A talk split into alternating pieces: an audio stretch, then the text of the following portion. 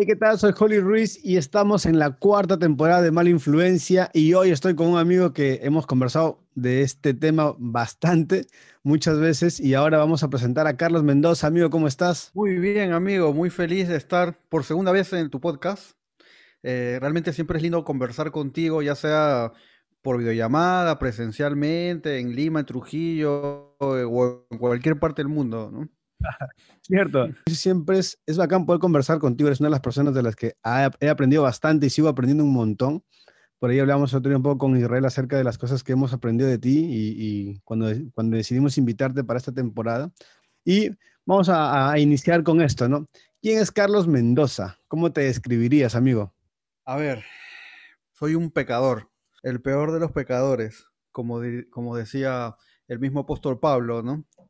Eh, bueno, ¿quién soy? Yo soy Carlos Mendoza, tengo 31 años, em, soy, sirvo como pastor en una iglesia que se llama Proyecto Eclesiastes, aquí en la ciudad de Lima. Es una iglesia eh, alternativa, una iglesia con, un llamado claro como para alcanzar a, a, esas personas que se sienten un poco inconformes de la iglesia tradicional.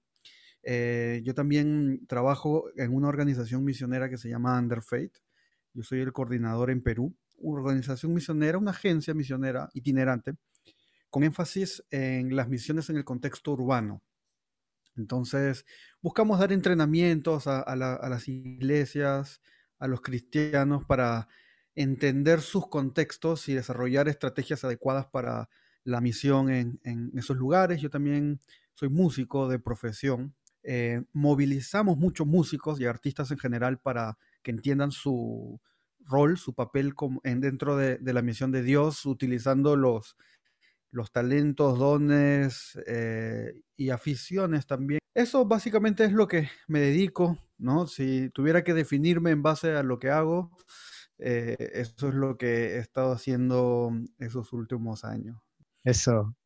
Sí, este, eh, mucho del trabajo que haces, yo lo he podido ver, o sea, con, con, la iglesia, con Proyecto Eclesiastés, con Underfaith, y incluso como músico he tenido la oportunidad de estar en un concierto donde ha tocado tu banda, eh, Pan y Circo, una bandaza también.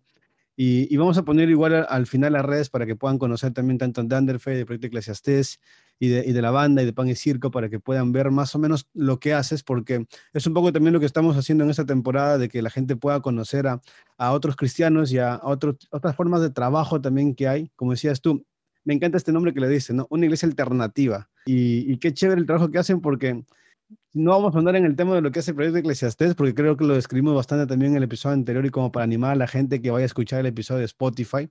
Pero es un trabajo muy bravo y a mí me llama mucho la atención el trabajo que hacen ustedes como iglesia. Queremos ser una ventana para aquellas personas y aquellos hombres que se enfrentan a diferentes tipos de tentación y nos cuesta hablarlo, nos cuesta decirlo, nos cuesta pedir ayuda y sentimos que la iglesia de repente no es lo suficientemente abierta, por decirlo así, para poder aconsejarnos y orientarnos respecto a la tentación. Amigo, como primera pregunta, ¿qué tienes tú como por concepto como tentación? ¿Qué vendría a ser la tentación? A ver, tentación es algo por lo que te sientes atraído, que generalmente es algo malo, ¿no? Ahora, desde el concepto cristiano es algo que ofende a Dios, que, que es pecado, ¿no?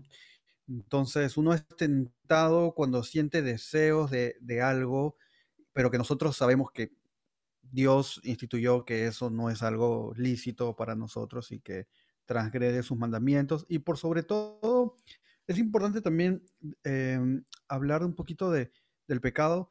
Eh, siempre hablamos como el, pecado como todo lo que transgrede la ley de Dios. Y, y es cierto, ¿sí? Pero también veamos el pecado como ese límite, como esa baranda que nos cuida. O sea, Dios nos dice, no pases esa, eh, ese límite, no porque me da la gana que no lo pases. O sea, Dios no es un Dios caprichoso que te dice, no, ¿por qué? Porque yo soy Dios y me da la gana de decirte que no y punto. Sino porque también Dios nos pone esos límites porque sabe que detrás de esa baranda está la muerte detrás de, ese límite nos, destruimos. Entonces, esos límites que Dios nos pone para, para cuidarnos. Entonces, una tentación es, eh, nos sentimos atraídos hacia eso malo, pero que al final nos va a terminar destruyendo. Eso sería un concepto rápido de, de tentación. Tal vez un teólogo me va, pero lo pueden dejar en los comentarios del video también, ¿no? Y luego los analizamos y, porque vamos a leer los comentarios y estamos recibiendo también las opiniones de la gente. Pero, pero de acuerdo, completamente de acuerdo con, con el concepto que das acerca de tentación.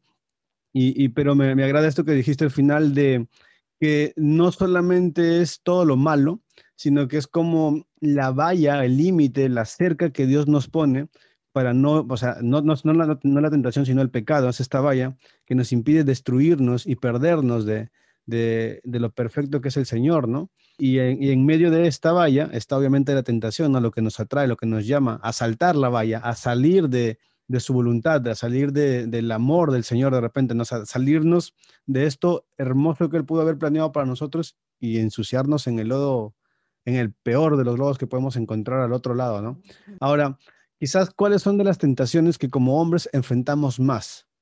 O sea, entiendo yo que siempre está la parte sexual, incluso la parte emocional, pero tú de repente desde tu perspectiva ahora, como pastor, como músico y como cristiano, y obviamente como hombre, ¿qué, qué tipos de tentación o qué tentaciones has identificado, incluso has enfrentado? ¿Cuáles son las, las tentaciones que has visto que son las más comunes entre nosotros, los hombres cristianos? Has dicho algo cierto de, de, sobre el tema del sexo, ¿no? El sexo es algo que, que nos tienta eh, desde que somos púberes, cuando somos adolescentes y nos volvemos locazos, ya cuando somos jóvenes seguimos locazos, pero ya más controlados, pues, ¿no? Eh, pero es algo que, que no es exclusivo de, de, los jóvenes o de los varones, ¿no? O sea, es algo que, es, que está dentro del ser humano, seas varón, seas mujer, seas eh, adolescente, puber, niño, incluso anciano. O sea, el, el tema sexual es, es, algo que te acompaña el resto de tu vida. Algunos piensan que las tentaciones sexuales se acaban cuando te casas. Mentira. Eso no, no, no es así, ¿no? O sea, eh, cambian ¿no? De hecho, eh, vamos a hablar así medio sin pelos en la lengua, ¿ya? Eh, el tener sexo, ¿qué, ¿qué, te provoca más ganas de tener sexo? O sea, contrario a lo que la gente piensa, o, o no la gente piensa, por ahí tal vez algunos piensan, o, o se volvió muy, muy, popular de que ya tienes sexo y se te van las ganas por un tiempo, ¿no? Ya, sí. Pero es todo lo contrario, cuando tienes sexo... Eh, tu cuerpo genera ciertas hormonas que te hacen tener más ganas. Entonces tú estás casado y tienes libertad sexual, entonces vas a generar esa hormona y, y obviamente tú como cristiano estás llamado a, a, a honrar a tu esposa solamente con, con, ella y todo eso, ¿no? Pero eso no quita que tú vas a ser tentado en mantenerte fiel hasta el, hasta el fin, claro. ¿no? Eh, y vas a estar tal vez más eh, con un desafío un poco más intenso, incluso desde el punto de vista fisiológico. ¿no? Eh, entonces, es, e, e, es, es algo que, que, que está ahí, ahí, siempre. Cuando eres soltero, cuando eres casado, es algo, yo creo, de que es una de las tentaciones que no se te va nunca. O sea, yo sé que nosotros como cristianos tenemos las herramientas para vencer todas las tentaciones, la Biblia eh, dice, ¿no? De que así como viene la prueba, te pone la salida, Dios no te tienta, o sea, no hay ninguna tentación que esté por sobre tus fuerzas, yo creo todo eso. Pero si somos bien honestos, sabemos que es la tentación durante, me atrevería a decir que ningún ser humano la ha podido vencer del todo. Me atrevería a decir eso, ¿ya? Aunque suene cruel, ¿no? Aunque suene cruel. No creo que exista un ser humano, eh, solo, solo Cristo, ¿no?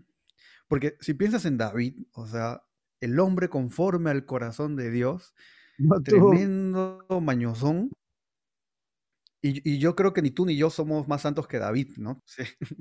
Pienso que hay que hablar estas cosas tal vez con, con un poco más de, de, honestidad. Yo no estoy diciendo que uno, ah, ya, pues te tires al abandono, claro. eh, porque igual estás fregado en área. O sea, no, yo lo que te digo es, como es tan duro, esfuérzate todo lo que puedas, ¿no? Y si caes, entristecete, pide perdón, pero levántate lo más rápido que puedas. O sea, es cierto, o sea, como dices tú, seamos más, más claros y, más directos con el tema de la tentación. Cuando eres soltero, la, tu tentación, o sea, el título que se le da al caer en, en este pecado sexual es fornicación. Como decías tú, casado no se resuelve este problema. O sea, casado no es que ya no eres tentado, o sea, simplemente cambia el título del pecado al que te estás enfrentando y es ahora un adulterio, pero que es incluso mucho más doloroso porque no solo te involucra tu cuerpo, sino también el de tu esposa, que ahora ya son uno, ¿no? Pero soltero no solo te enfrentas a caer en pecado sexual con una mujer o, con, con, una persona, sino que también está la masturbación. Entonces, como decías tú, si vas a, si caes, no te quedes tirado, o sea, levántate, o sea, pide perdón, como dices tú, y continúa, porque la batalla no ha acabado, o sea, la guerra sigue, sigue todos los días. Entonces, es más o menos lo que, está, lo que estabas diciendo. Yo me acuerdo que cuando yo era adolescente, te hablaban mucho del tema, lo cual está bien que se hable del tema. Pero a veces se decían cosas como, bueno, hablan de la masturbación ya compulsiva. Ya, claro, lo extremo. Claro. Te, te, hablaban mucho de eso. Y me acuerdo que, o sea, todos traumados, pues, ¿no? Porque cuando tú eres puber, adolescente, tú te estás descubriendo, te estás conociendo y, no, no, sabes, ¿no? Para un sexólogo es algo normal, pues, ¿no? Y es algo hasta saludable. Para un cristiano sabemos de que el tema de mental es pecado, ¿no? Porque estás imaginándote escenas para estimularte y todo eso, ¿no? Pero bueno, hay una etapa de descubrimiento que... Y, y también se hablaba mucho de las ataduras sexuales, ¿no? Ok. Lo cual trae algunos problemas, ¿no? Porque si es una atadura, entonces tú eres responsable de tu atadura, ¿no? Entonces eso como que, como que tendía a buscar ayuda no en, controlar tus, tus, hábitos, ¿no? En entender que hay un tema fisiológico por el cual tú sientes tanto deseo cuando eres adolescente. Es un, tema hormonal, estás, es un tema que Dios nos hizo así, ¿no? Y tenemos que aprender a someter esa carne a, Dios, ¿no? Y si tú no eres cristiano también, eh, tienes que aprender a llevar una sexualidad sana, ¿no? Cristiano o no cristiano. Ahora, los cristianos tenemos otros principios más estrictos, ¿no? que, nos llevan a disfrutar la sexualidad plenamente y todo eso. Pero lo que iba es que cuando se hablaba de masturbación era o es un demonio que te tiene atado y que, tiene, y que necesitas liberación, ojo, no necesitas ciertos recursos, disciplinas, o si no, si no es un, un, demonio, ya tú eres un depravado y tú vas a perder tu salvación y todo eso. Y, y muchos adolescentes crecían, eh, como están en toda esa efervescencia hormonal, con culpa. Y algo que a mí me, me entristece, o sea, me, duele más que la misma tentación, es sentirme culpable. Ahora, todos somos culpables, de, o sea, no, somos pecadores, no solo sexualmente, o sea, de, de todo, ¿no? Pero la culpa a veces termina haciendo más daño que el mismo pecado. No sé si me dejo entender. Porque pecas, no solo sexualmente, ya cualquier pecado, el Espíritu Santo hace una obra en ti y te dice, oye, esto está, no está bien. Sea una mentirita, sea lo que sea. Eh, pero tú te pones a cuentas y ya no hay culpa porque ya todos tus pecados han sido pagados, tus pecados pasados, presentes y futuros. O sea, cuando Jesús murió, todos tus pecados eran futuros. Pero a veces nosotros atendemos estos temas aumentando culpa que ya Cristo se la llevó. No sé si me dejo entender.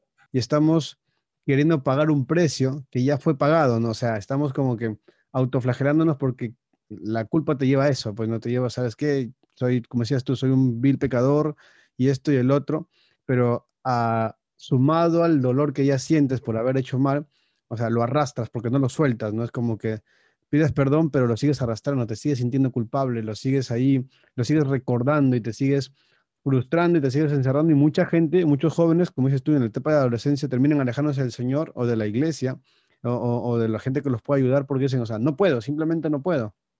Exacto, te ponen un estándar irreal. Como que te dicen, tú tienes que llegar a esto así, este, y un estándar que ningún personaje bíblico lo cumplió. Wow. O sea, y a veces queremos que los adolescentes de la iglesia vivan un estándar bíblico que ningún personaje de la Biblia lo tuvo. ¿no? Es como cuando hablamos de familias, eh, y, espero no salirme del tema, mencioname una familia en la Biblia que cumplía el estándar bíblico. O sea, en el Antiguo Testamento se acostaban padres con hijos, este, se acostaban con la esclava, este, eran polígamos, ya. En el Antiguo Testamento no encontramos. En el Nuevo mencionan una familia bíblica que cumple el estándar que defendemos los cristianos. La de Jesús, los hermanos de Jesús no creían en Jesús. De José no se sabe mucho. A María tú la ves en todas, pero a José, hay, o sea, es como dónde andaba, ¿no? Murió, o sea, hay, hay teoría, ¿no? ¿Qué, familia es una familia modelo? O sea, en la Biblia. O sea, ¿por qué? Porque las familias perfectas no existen. Ni en la Biblia, ni la tuya, ni la mía. O sea, pero nosotros obviamente anhelamos ser una familia que glorifique a Dios, que cumpla con todos los principios, pero sabemos que el justo tiene una característica el justo cae. Porque para ser justo tienes que levantarte, ¿no? Dice, el justo cae 70 veces y las 70 veces se levanta. Entonces, una característica para ser justo es haber caído. Y haberte levantado.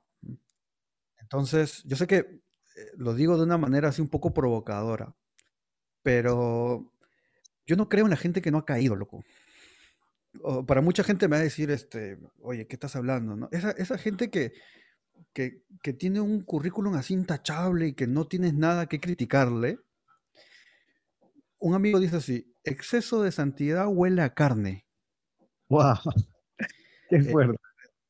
me hace sentido. así esas personas que muy elevadas y que tienen, se cuidan hasta el más mínimo detalle yo creo que hay que cuidarse y todo eso, pero no hay que ser un hipócrita y vivir una vida de apariencia, ¿no? Exacto. yo voy a decir algo fuerte, ¿ya? Que tal vez muchos no estén de acuerdo conmigo, ¿no? A veces yo, yo confío más en ese pata que embarazó a su novia, pero después de 10 años su familia entera está en la iglesia. Eh, a, esos patas que están, no sé, dirigiendo la alabanza o haciendo mucha cosa, pero que en el fondo es pura apariencia. O sea, a, veces es más saludable exponer tus caídas también y, que, y encontrar gracia en la iglesia y, experimentar la gracia de Dios, porque al final lo que demuestra que tú estás en Dios no es que no caigas, sino es que perseveras. Claro. Esa es la evidencia. Eh, ahora, no es una licencia para caer, ¿no? Como, como, dice la Biblia, ¿no? O sea, que eh, abundaremos en pecado para que sobreabunde la gracia, de ninguna manera, no es eso, ¿no? No, es esa la idea. No es esa la idea, sino que, pucha, seamos un poco más honestos. La gente fuera de la iglesia nos critica, ¿por qué? Porque somos unos cucufatos, pues, porque decimos una cosa y, yo, yo, tomo el ejemplo de la familia porque yo, yo creo que yo soy obviamente pro familia, yo, yo creo en la familia según los principios bíblicos, pero también creo que tenemos que trabajar más en nuestras familias dentro de la iglesia.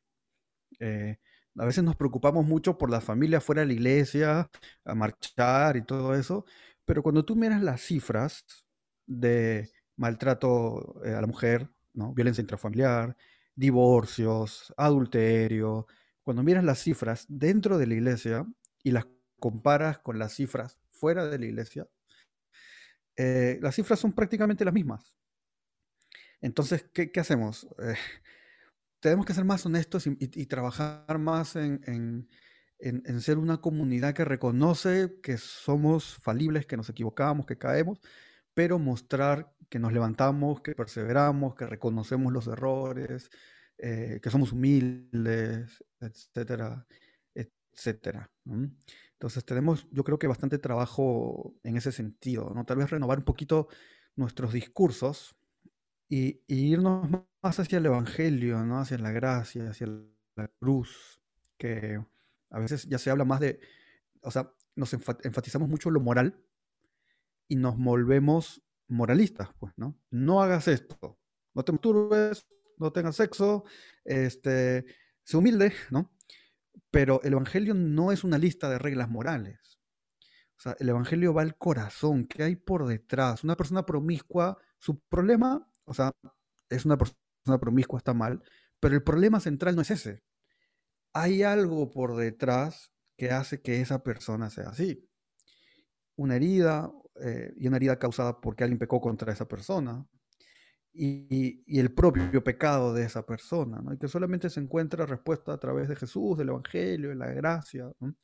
Importante cómo aconsejamos, cómo orientamos en, estas cosas, porque eh, imagínate, una mamá encuentra a su hijo adolescente mirando un video pornográfico en su cuarto, en su celular. La mamá se escandaliza, ¿no? Porque, claro, nosotros en el colegio, en las cabinas de internet, eh, era muy fácil tener acceso a la pornografía, pero mi papá no creció eh, en un ambiente donde era tan fácil. Entonces, ellos se escandalizan mucho más. ¿no? Claro. Un líder como nosotros vemos eso y ya hemos vivido en el colegio el fácil acceso, entonces ya no nos sorprende tanto, tal vez. Sabemos que está mal y todo eso, pero una generación anterior es como que, ah, una aberración, pero así, brutal. y a veces le mostramos eso al adolescente y el adolescente se siente avergonzadísimo, se siente, y, al final terminamos dañándolo. Eh, en lugar de decirle, o sea, Dios, o sea, tú estás haciendo algo que está mal, pero igual Dios te ama. Y, tienes que ir a luz y mira, tal vez te cueste dejar esto, pero todas las veces que tú vayas, Dios va a estar ahí. Hay pecados que son más fáciles de dejar que otros, hay pecados que nos vamos a morir intentando dejarlos. Eso también es, es importante, ¿no? Hay pecados que luchamos un tiempo y los superamos. Y la muerte, yo no sé a qué edad muera yo o, que, o a qué edad mueras tú. Yo sé de que si yo me muero hoy, yo tengo todavía pecados que no he superado. Y también tengo pecados que ya he recontra superado y que ya no representan un problema para mí. Claro. Entonces, así mucha gente va a morir eh, en el proceso, ¿no? Entonces, hay que transparentar eso, ¿no? O sea, no, poner ese estándar moral, eh, porque no se trata de nosotros, se trata de, Jesús, ¿no? Exacto. Y quiero, quiero hablar un poco las ideas o los puntos que has, que has mencionado en, este tiempo y, partiendo un poco de, de, cómo iniciaste, ¿no? Con el tema de la tentación y el tema de las familias la, tentación está a la orden del día, todos los días, seas hombre, seas mujer, seas adolescente, seas adulto, estés soltero, estés casado, la tentación siempre está ahí, ¿sí? Y ahora hablaba respecto a la familia. Siempre, siempre hay tentación, sea cual sea incluso tu ideología y tu, no sé, tu religión o, la forma en la, que creas o, o, no creas, vas a estar tentado en cosas que están en contra justamente de lo que crees o de lo que no crees. Entonces la tentación está, o sea, como término y como concepto, la tentación siempre está en contra de la persona que tiene un límite o que tiene un principio, porque justamente la tentación es sacarte de ese límite, de ese principio del que estábamos hablando. Entonces, eso es tentación, para, para cerrar la idea. Ahora, hablaba acerca de la familia y decías, Antiguo Testamento no encontramos a ninguna familia modelo. Nuevo Testamento tampoco nos da una claridad exacta de una familia modelo. Pero lo que busca la iglesia actual, o lo que ha buscado la iglesia en todos estos años, es plantearnos un estándar de, familia. El problema es cuando, creo yo, que el problema es cuando ya no solamente te plantean el estándar, sino que te exigen que cumplas este estándar. Y al no cumplirlo, obviamente el padre o la madre o las personas que, están dentro de la familia se empiezan a frustrar. Un ejemplo, o sea, yo, yo lo he conversado esto muchas veces, pero hijos de pastores no conozco de verdad hijos de pastores, o sea, y sin hablar mal de mis amigos, no conozco hijos de pastores que no la hayan fregado bien.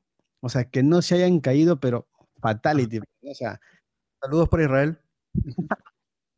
sí, está por acá, está por acá.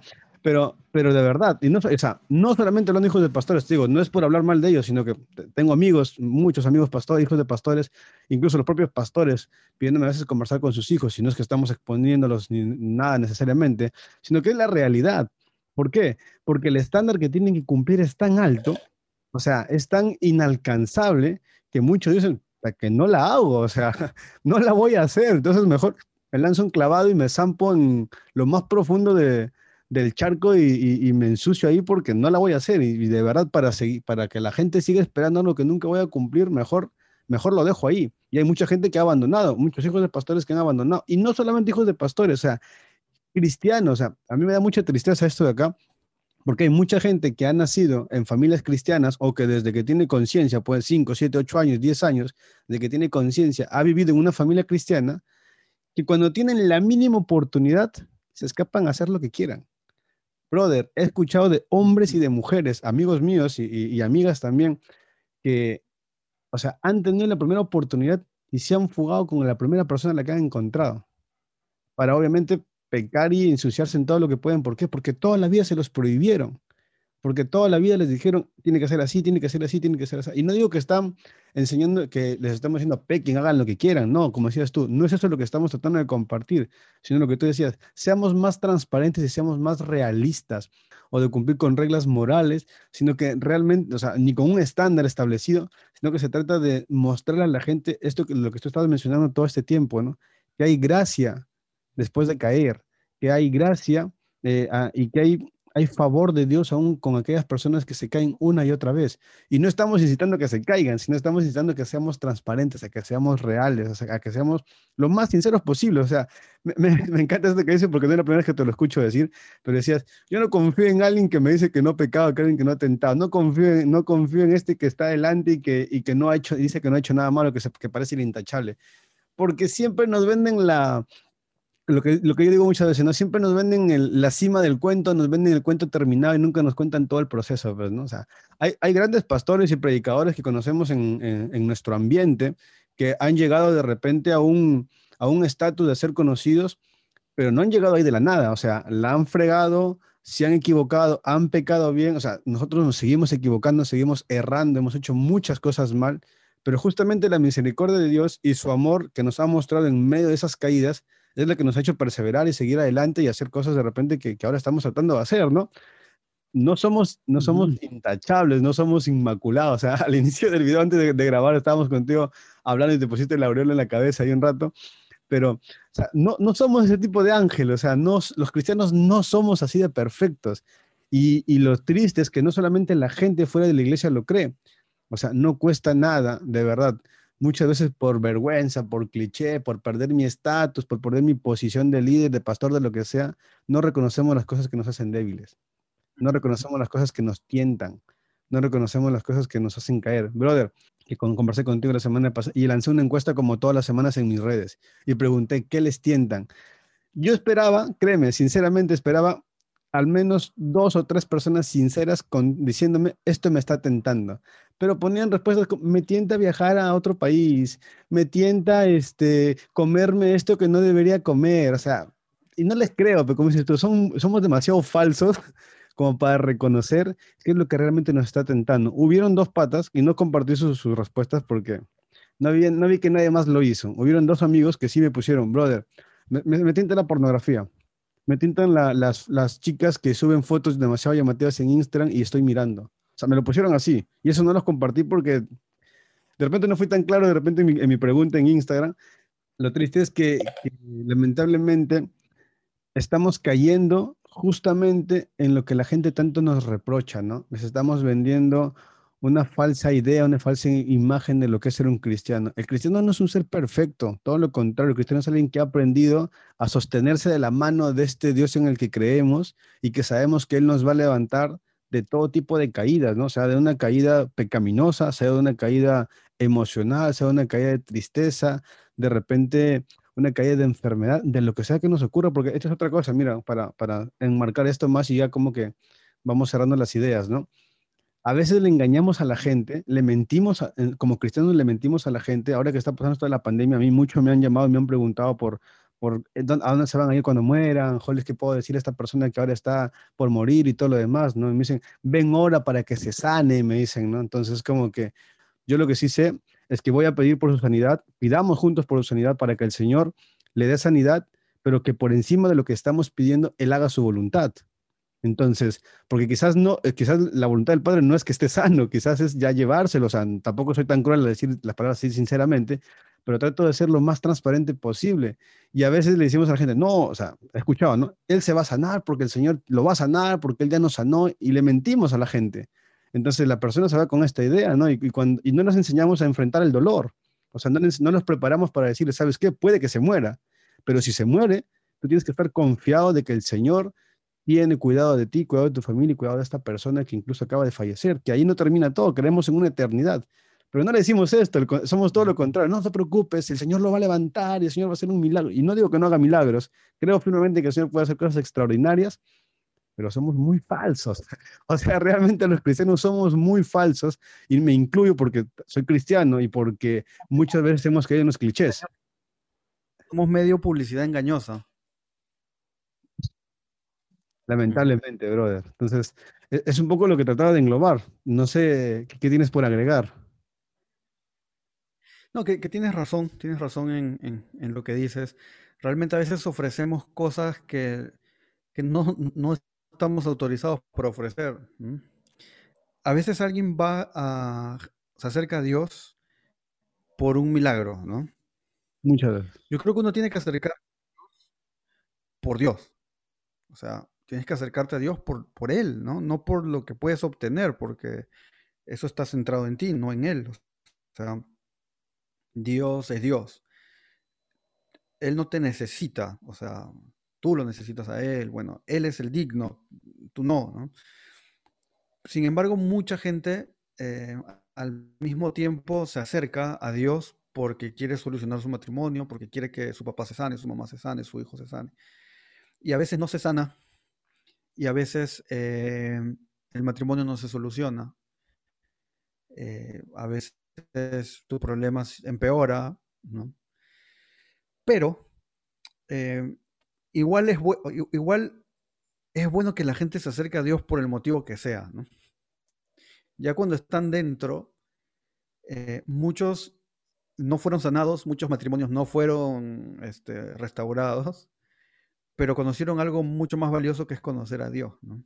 Entonces, si bien yo no creo que podamos prometer cosas que la Biblia no promete, eh, a veces traer a la gente a la iglesia utilizando absolutamente todos los motivos eh, es bueno. O sea, acércate a Dios por lo que sea. O sea, si, si, tú escuchaste eh, que, que, Dios va a hacer que, que, tu dedo gordo sea menos gordo, acércate a Dios por eso, ¿me entiendes?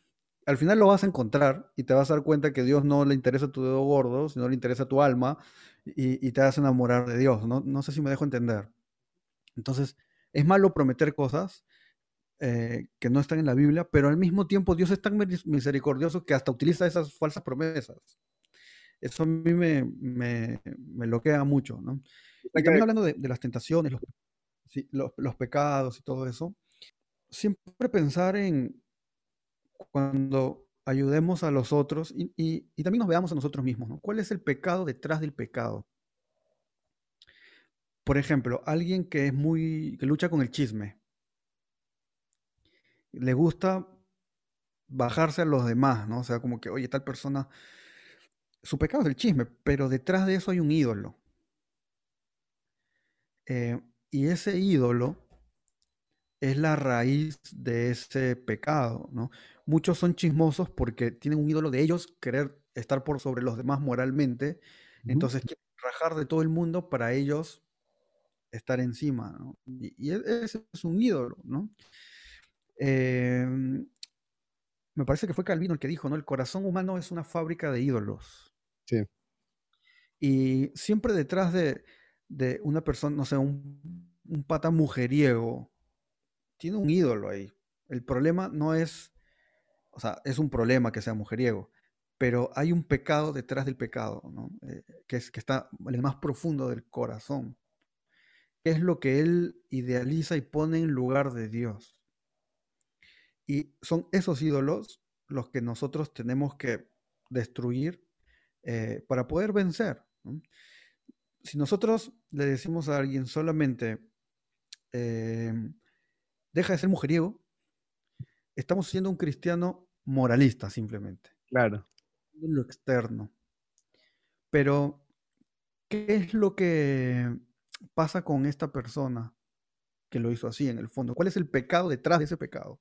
¿Cuál es ese ídolo que hay que derrumbar?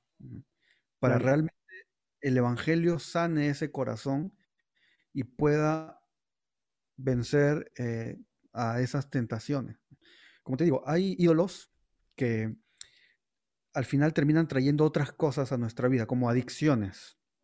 Entonces, lo primero, ¿qué hay por detrás? ¿Qué, es eso? ¿Cuál es el pecado detrás del pecado? Claro, ¿qué te, lleva a caer en esto, no? ¿Cómo inició todo? Que el Evangelio hace la obra en lo más profundo del corazón hacia afuera. O sea, a veces somos al revés. No te vistas así, no hagas esto, deja de hacer esto, deja de mirar esto, no te toques acá, no te juntes con tales personas y somos cristianos simplemente moralistas. Ese no es el Evangelio. Exacto. El Evangelio es, como, como lo hablábamos varias veces, ¿no? no hay nada que podamos hacer para que Dios nos ame menos, ni nada que podamos hacer para que Dios nos ame más. Em, pero ahí en el fondo del corazón es donde tenemos que escarbar y, llevar eso hacia la cruz, ¿no? Y poner a Dios en ese lugar. Al final esa es la, solución. No garantiza de que nunca más vayas a caer en una tentación, pero sí garantiza de que cuando caigas vayas corriendo nuevamente a la cruz, porque entendiste de que hay gracia, de que hay misericordia, de que hay salvación. Yo entiendo lo que tratas de decir y es como que vamos concluyéndolo, ¿no? O sea, vamos a, cerrando la idea. Eh, no, no, hay, no es una licencia para que hagas lo que quieras. Lo que estamos buscando es, es irnos al otro lado, ¿no? De decirle a aquellos que se sienten muy culpables y simplemente tiran la toalla para siempre, dicen, ok, como no puedo con esto, lo dejo. Y, y otros que dicen, ¿sabes qué? Soy demasiado falso como para estar yéndome a la iglesia o estar escuchando un culto o, o, cantándole a Dios, porque la semana pasada me masturbé, porque la semana pasada vi pornografía, ¿no? Eh, no, seamos, como dices tú, de repente un poco más transparentes y más realistas. Yo sé que esto me cuesta demasiado, necesito ayuda, necesito cambiar mis disciplinas de repente, ordenarme eh, para evitar este tipo de cosas, pero voy a ser realista y voy a plantearme esto, ¿no? Y decir que no nos pasa eso por la cabeza es una mentira, pues. Ahora, mm. busquemos buenos amigos. Yo creo en eso. Yo tengo mis patas, tú conoces a mis amigos, busquemos buenos amigos, porque sabemos que somos débiles, sabemos que somos de carne, sabemos que nos cuesta y porque si nos pasa, estamos para ayudarnos. Estamos aquí para enfrentarlo. Entonces, yo eh, creo que es un poco lo que trataba de decir. No estábamos incitando a nadie que lo haga, que, a que haga de esto un deporte ni nada por el estilo, sino todo lo contrario, a que se sienta vencedor habiendo logrado de repente eh, un, cierto tiempo y si caes, brother, levántate y continúa. O sea, la, como dije hace rato, la guerra no acaba. Perdiste esta batalla, pero sigue. Hay, hay más días por delante hasta que venga el Señor y te lleve. O sea, y si no es con la masturbación, si no es con la pornografía, si no estás tentado de repente con, con las mujeres, con ver mujeres desnudas en redes sociales, si no solamente esto es con la mentira, como decía esto, con el chisme, con lo que sea que te enfrentes, levántate que todavía hay mucho por delante. Brother, me encantaría de verdad seguir conversando un montón contigo, siempre nos extendemos bastante, pero dame tus conclusiones, tus consejos de repente para, para aquellos que nos están escuchando. Y, o sea, eres, eres mucho más de repente controversial que yo con las palabras. Así que lanza nomás, brother, y que la gente un poco más se anime a ser más genuino, más transparente dejemos de vender cosas que no somos. Sí, sí, dejemos de vender humo, eh, seamos honestos. Eh, si bien me parece que fue Spurgeon el que dijo algo así como, si alguien pinta un cuadro moral de ti eh, y lo notas muy oscuro, siéntate bien porque le faltaría unas pinceladas más de negro para acercarse más a la realidad. Em, y la verdad es que si somos bien honestos, hay todavía mucho, eh, si bien ya eh, estamos, o sea, nuestros pecados ya han sido perdonados y todo eso, todavía hay un viejo hombre y una carne que hay que matar todos los días. Martín Lutero decía, yo pensé que el viejo hombre había muerto en las aguas del bautismo, pero descubrí que el desgraciado sabe nadar. Decía así. Eh, eh, hay, todavía mucha lucha por delante, ¿no? Eh, si tu pecado es grande, la cruz es más grande. Eso no dejes de luchar. No se te ha prometido que vas a vivir una vida eh, intachable en este mundo. Tú tienes que buscar ser más como Jesús cada día. La evidencia de que estamos en Cristo es la perseverancia. Eh, así que lucha, lucha, a Dios, conoce a Dios, o sea, pasa tiempo con Dios. Creo que esa es la clave, más, más que voy a hacer deporte. Obviamente tienes que hacer, tener, cultivar buenos hábitos, ¿no? Pero eh, al, final es el Evangelio, es Cristo, es, es, entender el Evangelio a profundidad, lo que realmente te cambia y te hace vivir una vida eh, con las herramientas espirituales para, para vencer. Y el vencer eh, no es no caer. O sea, eso es importante. El vencer es levantarse. Eh, e, e, a veces tú piensas que vencer es ya no más. Sí, o sea, hay cosas que ya no más, pero hay cosas que son más duras que otras. Hay que buscar la santidad de Dios, hay que buscar llevar una vida eh, íntegra. Dios se glorifica en eso, anhelamos eso, pero somos humanos y todavía hay carne que... Hay, obviamente hay gente que tiene más fortaleza que otras, ¿no? O sea, hay gente que tú miras y realmente es admirable cómo ha superado ciertas cosas. Pero tampoco idealicemos a esas personas. esas personas tienen luchas tal vez más ocultas, que eh, no existe persona que no luche, no existe persona que no caiga. Todos necesitamos la gracia de Dios, aferrarnos a la cruz. Eso, amigo, me siento em, corto porque siento que estamos dejando 20.000 temas en el aire, pero creo que está bueno. Definitivamente.